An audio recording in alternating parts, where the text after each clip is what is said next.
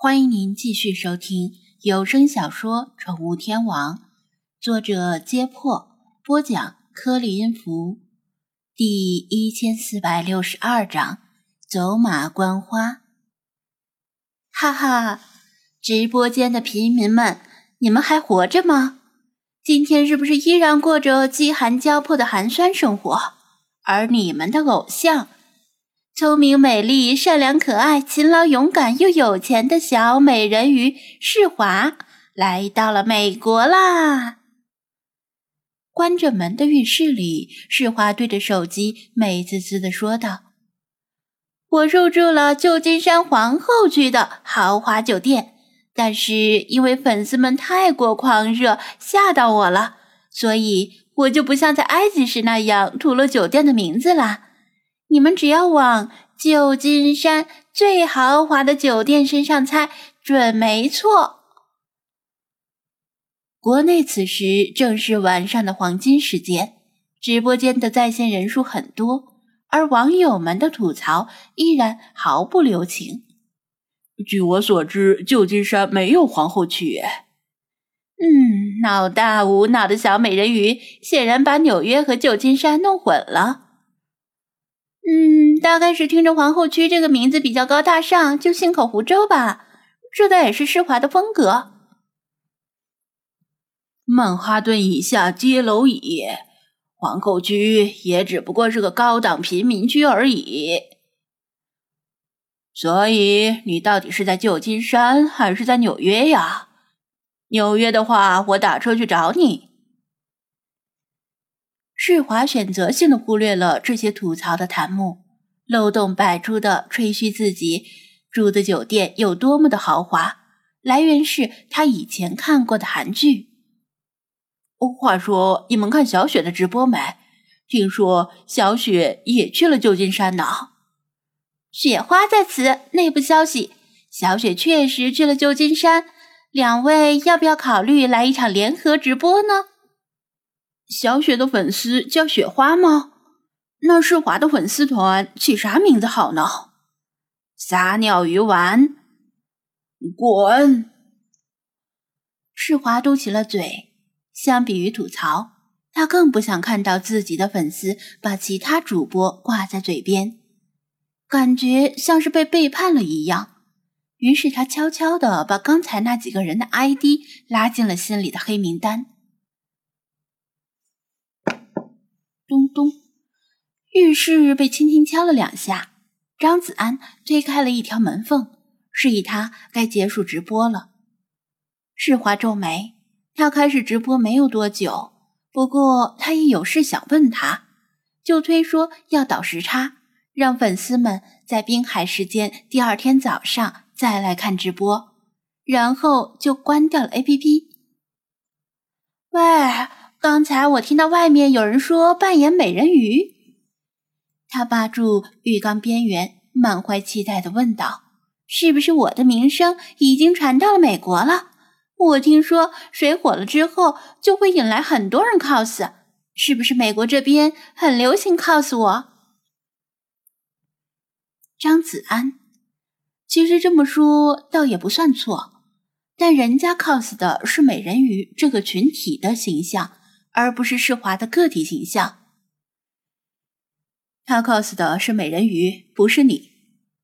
他解释道：“我就是美人鱼，美人鱼就是我。”他指着自己的鼻子：“他们擅自 cos 我，给没给授权费？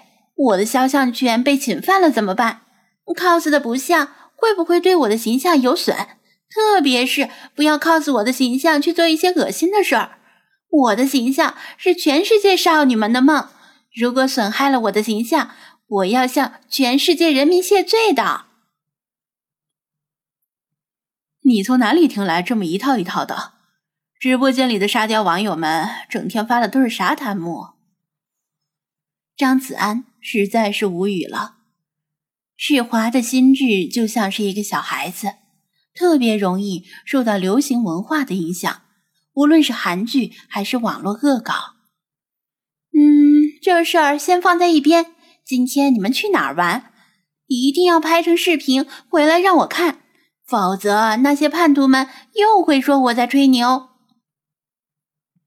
他恨恨地拍击着水面，说道：“好吧。”张子安答应之后，把他收进手机里。拍视频也算是对他的补偿吧，毕竟他哪里也去不了。旧金山虽然靠海，但洋流很冷，就算是盛夏也不能下海游泳。海边没什么可玩的，天体妹子可能都很少。其他精灵们都以隐身状态出行，陆续坐进他租来的旅行车。旅行车驶向旧金山的市中心。这个地方看起来很老旧的样子，菲娜品评道。二战结束后一直运营到现在的巴士，看起来极有复古的味道，因为本身就是几十年前的产物。司机拉着金属杠杆，摇着铃铛，驾驶着玩具般的铃铛车，在起伏不定的街道上驶过，而乘客们在下坡时。甚至有过山车般的体验。除此之外，与中国的大城市相比，旧金山显得相貌平平，仅有的几栋高楼大厦集中在市中心区域，其他地区基本都是低矮的几层楼房。比较有特点的就是相邻的楼房往往粉刷成不同的颜色，从山上往下看的时候，像是一排五颜六色的琴键。由于充斥着大量流浪汉和街头艺术家，反而是一些小巷很有特色。两侧的墙壁涂满了后现代风格的涂鸦，有些涂鸦堪称杰出的艺术品，而有些则带有赤裸裸的挑逗意味。张子安不懂艺术，而且小巷里不好开车，在旧金山开车本来就很考验技术，所以只是在巷口停了一下。随便浏览了几眼。旧金山本来就是一座充满年代感的城市。有人说，想看现在的美国，去拉斯维加斯；想看五十年前的美国，去洛杉矶；想看一百年前的美国，一定要来旧金山。可能是在埃及受到了异域文化的强烈冲击。精灵们对旧金山的观感比较平淡，觉得这里还不错，空气清新，温度适宜，各方面都可圈可点，却又说不出有什么特别突出之处。有些像是滨海市，都是适合养老的地方。如果不考虑房价的话，他开车在市内走马观花的，在一些著名景点打卡。比如市政厅、中国城、意大利城、九曲花街，拍了照片，又录了几段小视频，接着来到了渔人码头，在这里解决了午饭，和其他游客一起对着三十九号码头那群憨态可掬的海狮拍照。饭后又去了金门大桥。说实在的，在各种好莱坞科幻片里。金门大桥和自由女神往往是被怪兽和外星人蹂躏的重灾区，因此看到完整无损的金门大桥时，他还有些不适应，眼神总是瞟向海面，期待着那里突然冒出哥斯拉那样的怪兽。金门大桥也是旧金山著名的自杀圣地，每个月都有好几个人。从桥上一头扎进冰冷的太平洋，结束自己的生命；从两百二十米高的桥面上跳进水里，冲击力不亚于直接落到水泥地上，基本不存在生还的可能。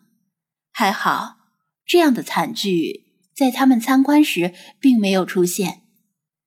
在旧金山的第一天，他的行程与普通游客没什么区别。